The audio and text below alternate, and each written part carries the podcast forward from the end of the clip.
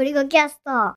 こんにちは、ゴリゴキャストです。今日は iPad での手書きとキーボードの使い分けの続きの話をします。前回は、まあ、主に春菜が、まあ、テキスト入力が増えてきたみたいな。それは、キーボードを常につけるようになったからじゃないかみたいな話をしてて、で、そういえばゴリゴさんが、最近また、その、Apple Pencil が欲しくなった。まあね、全く春菜の多分キーボードの話と一緒なんだけど、春菜にさ、あの、偽物 Apple Pencil みたいなやつをもらっていたんだけど、あのね、全く使わんかったんだよね。あれなんでなのかって考えたら、その春菜のキーボードと全く同じ理屈で、あのね、iPad についてないから、ないんだよね。iPad の隣に常にペンを置いておくというコストは結構高くって、その、ほんのわずか使おうと思った時にそこになかったらもう使わんくって結局その仲良くなる機会がなく使うことがない。で、多分それはさっき話していて、やっぱ春菜がキーボードがくっついていたら意外と使ったっていうのと、こう同じような理屈で Apple Pencil がくっついていたら俺も意外と使うんじゃないかっていうことを、まあちょっと思うようになってきた。で、その理由がなぜなのかというとですね、やっぱね、テキストとともに図で説明したいというのが多分1年前にも同じことを思っていたんだけど、もう一回そういうことを思うようになってきた。なんか春は俺そういうことを思いつきやすいのかな。こう季節ごとのなんか移ろいがあるのかもしれないんだけど、なんか書いたものをちゃんと図で説明できるといいなって思ったり、やっぱテキストで書くことのメリットは大いにあるんだけど、えー自分のことをま、自分の思っていることをまとめるなら結構テキストでいいと分かったんだ。ただ、人にそれをもっと分かりやすく伝えるためには、図を使うというのは、すごく偉大だっていうのは、あの、この前話してたラーンベターとかからやっぱかなり影響を受けているんだけど、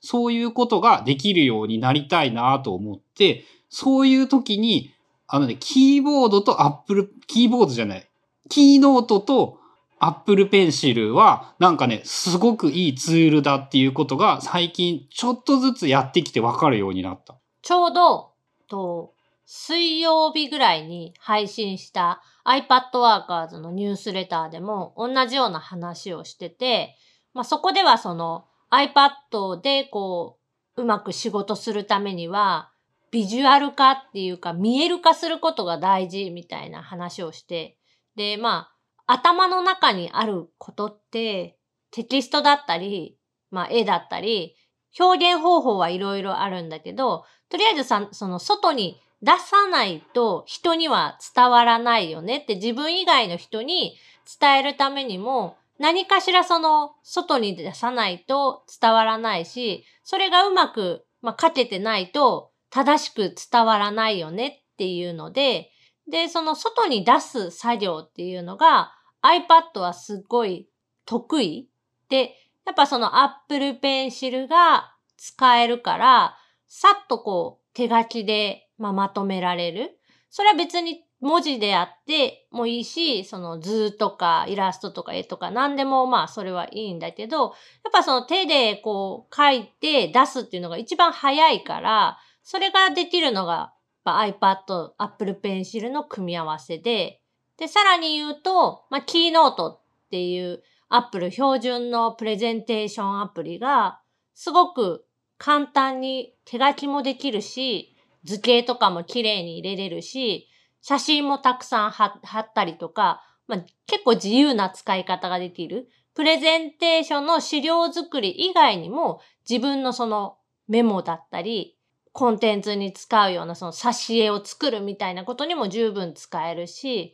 っていう、まあ、話をちょうどした。そう、そのね、まあ、どっちかっていうと、俺にとってすげえなって思ったのは、Apple Pencil よりもキーノートなんだけど、なんかこう図書きたいんだよね。どうしたらいいどうしたらいいって20回ぐらい春菜に聞いて、20回ぐらいキーノートを使えって言われて、ようやく、そのね、ナレッジスタックニュースレターで通算2回か3回ぐらいキーノートで図を作っているんだよね。で、あれ、俺の中でね、あれを俺が作ったっていうのは結構すごいことでね。あの、あ、キーノートがあれば、このぐらいの図がえー俺でも作れるんだっていうことが分かったのが一つの発見と、あとね、やっぱある程度綺麗な絵を作ろうとすると、自分が思ってたよりちょっと手間がかかるんだなってことが、やっと理解できたっていうのも一つ大きなことかもしれなくって、なんかさ、例えば手書きで丸と矢印書いてこうこうこうみたいなのってさ、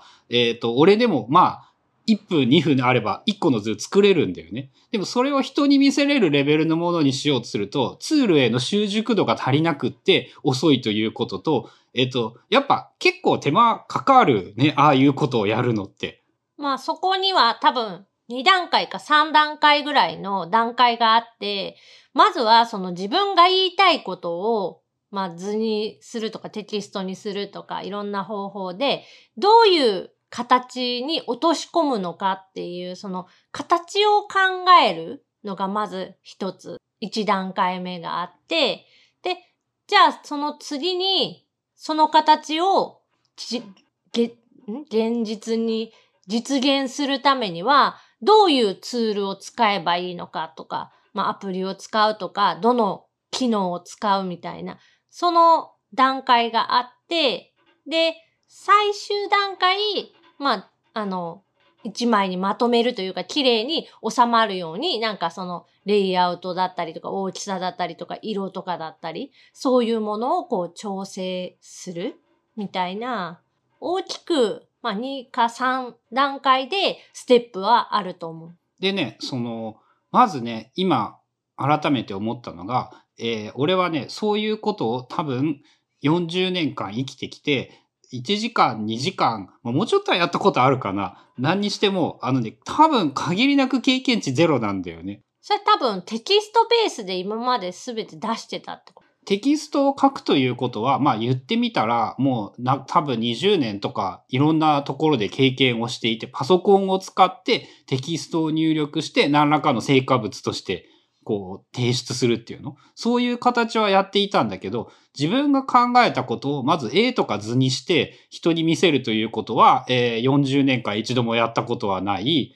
さらに言うと、それをデジタルツールを使ってそれをやったというと、もう、限りなく何一つやったことがない。で、キーノートに関してもね、やっぱそのピタってくっつくっていうのは、おお、すげえって思うんだけど、例えば、あのね、丸を書こうとするのに、まず、丸を図形ツールから出すというところを、えーできることは分かってもどこにあるか分からんでしょ？で、今度白抜きの丸にしたいと思った場合に、こう、多分できるんだけどどこにあるか分からんでしょ？っていうレベルのことを、あの中長期、三この春菜に何回か聞きながら、こうやってやったらいいんじゃないってちょこっと教えてもらいながら、自分がやりたいやり方を、こう、割と近道をして通れて体験をしたことで、ようやくなんかね、あの、まずちょっとやってみようかなって思えるようになった。で、これはやっぱ逆に言うと、あのね、何もわかんなかったらやっぱやる気になんねえなっていうこともよくわかった。で、俺はずっと何もわかんねえから、そ、だったらもうめんどくさいからやらないっていう選択をしていたんだなっていう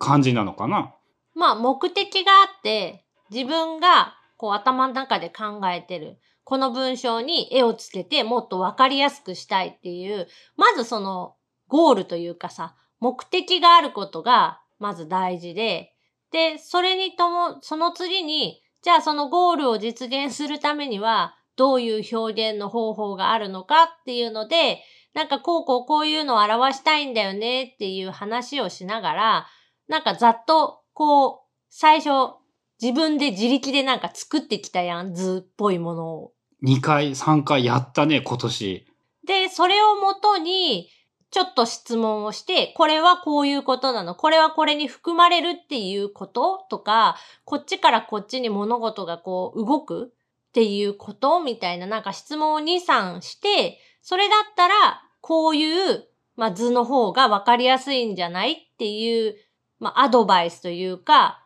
ちょっと叩き台みたいなのを作ってあげて、で、さらにそれをなんか清書したみたいな流れだったのかな、今回は。そう、あのね、聖書ならね、まあまあ俺でもできるようになってきて、言語化できるほどの、その、すごいテクニックがあるのかって言われると、やっぱあんまないんだけど、これはね、やっぱね、キーノートすごいなってやっぱ思うよ。キーノートがあると、その、あ、でもそっか、前提知識として思い出したけど、えー10年かけて、そのね、揃えると綺麗になるとかね、あんま色数を多くしないとかね、文字の大きさとか、そういうのもこう、2種類、3種類にとどめるとかね。でも言われてみると、結構10年かけて春だからいろいろ学んでいるような気はする。まあ、デザイン4原則とかって言われるような、まあ、ことなんだけど、これは、まあ、要所要所で説明はしていた。これは、こうこうこうだからこうみたいなのを、多分ずっと話はしてたね。まあだからそうだね。まあ言って、だから春菜の影響でいろいろできるようになったっていうのはきっとあるかもしれないんだけど、まあでもね、そのずっと美術は2を3より良い評価を取ったことがない、基本2しかないぐらいの俺でも、デジタルツールで指を上手に動かせなくても、まあまあいい感じの図形なら作れるようになりそうだぞっていうのは、こう、良い発見だったね。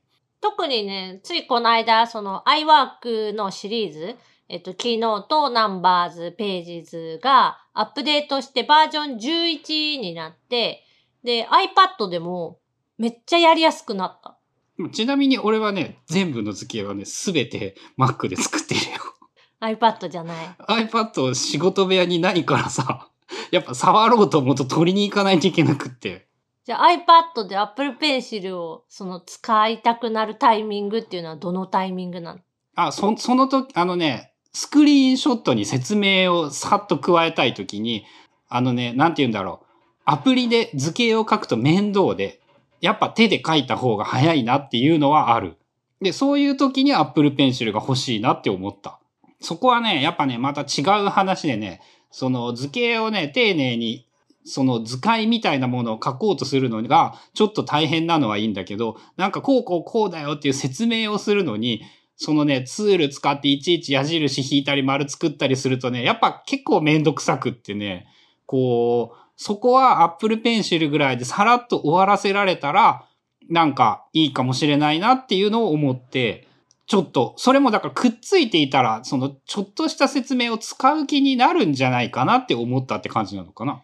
それは去年1年間で、その、たくさんアウトプットしてきた中で、めちゃくちゃ思ったかも。あの、Apple の、えっと、マークアップっていう標準の機能で、まあ、スクリーンショットだったり、えっと、まあ、カメラで撮影した写真とか、あと PDF ファイルとか、まあ、何にでも割と使えるんだけど、Apple Pencil で簡単にその手書きで注釈が入れれる。まあ、図形を書いたりとか、春菜の場合割とイラストとかも書いたりとかしてるんだけど、そういうのが、ほんとなんか、ワンタップ、ツータップぐらいでできてしまうし、特にその他のアプリを使う必要もないので、データの読み込みみたいなこともしなくていい。保存とかもほとんど何もしなくても完了って押しちゃえば OK っていう、あのマークアップ機能はすっごい便利で、で、それを使うことによってアウトプット量が増えたっていうのを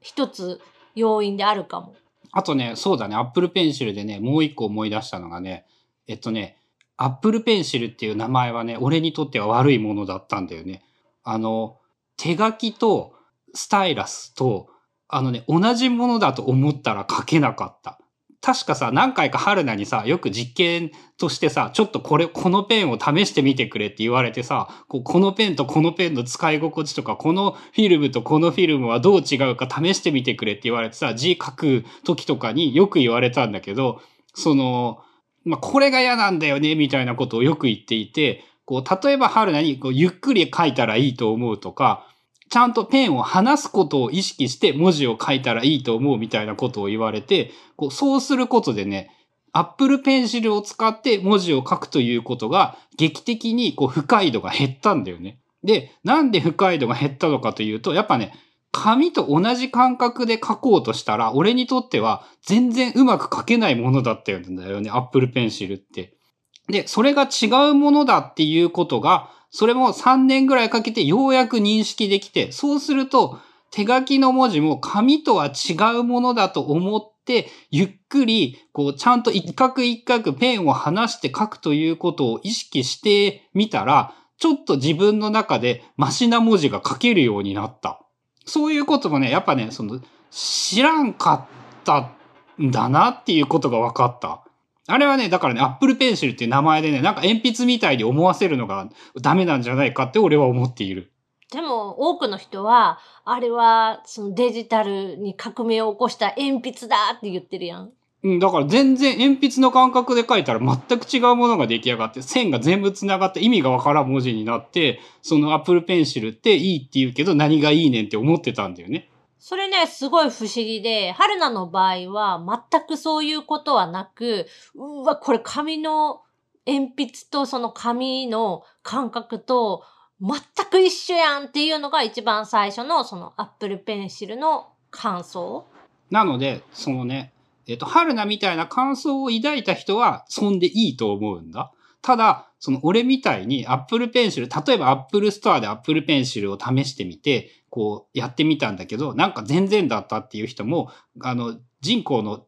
0.5%ぐらいはいるような気がするんだよね。で、そういう人も、そのね、違うものだって考えたら、ちょっと納得できるし、あ、意外と便利だなって思えるんじゃないかって思ったよ。これなんかの回の時に、なんでそういうことが起こったのかって二人で話してる途中で思いついたその結論っていうのがさ、あの紙とペンの場合って、物理的に紙にペン先が当たってないと、そのインクがつかないとか、まあ、あの、黒鉛、鉛筆の粉がつかないから、まあ、線が書かれないんだよね。だから、ほんの少しだけでも隙間が空いてさえいれば、その色はつかない、線は書けない状態なんだけど、デジタルの場合って、まあ、精度にもよるんだけど、ほんのわずかな、その隙間、ガラス面とペン先に隙間があっても、多分ね、ちょっと反応しちゃうんだよね。そう、俺の中で紙でボールペンだったら、そのね、多分紙の上をさ動いてるんだよね。力ゼロで。で、それは俺の中では書かない判定だったんだけど、Apple Pencil では書いている判定にされてしまう。で、そういう、なんか、それが特殊なのかどうなのか、ちょっと他の人のことを知らないのでわかんないんだけど、そういう書き方をしている人は Apple Pencil を使ってみると、なんじゃこりゃっていうことになってしまう。まあ、そのあたりは、使い方とか、まあ、あとは、まあ、思うのは、えっ、と、その、フィルムのありなしとかも結構違うので、えっ、と、紙の、紙と鉛筆みたいに使いたい人は、ペーパーライクフィルムっていう、ちょっとざらついたフィルムを貼るとすごい書き心地変わるし、俺ね、それで言うとね、だから多分ね、ペーパーライクフィルムになるとね、紙みたいに書こうとしてしまってね、また字が変になるからね、むしろない方がいいんじゃないかって思うよ、自分の場合。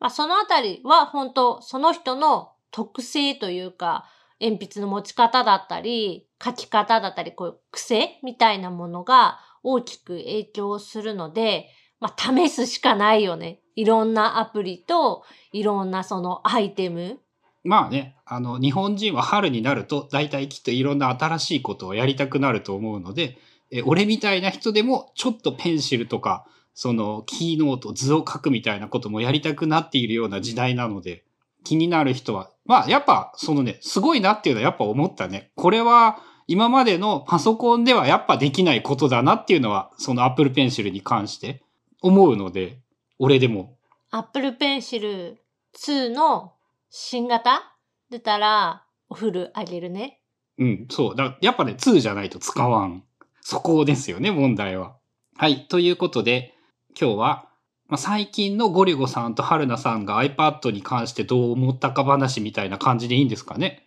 そんな感じのお話でした。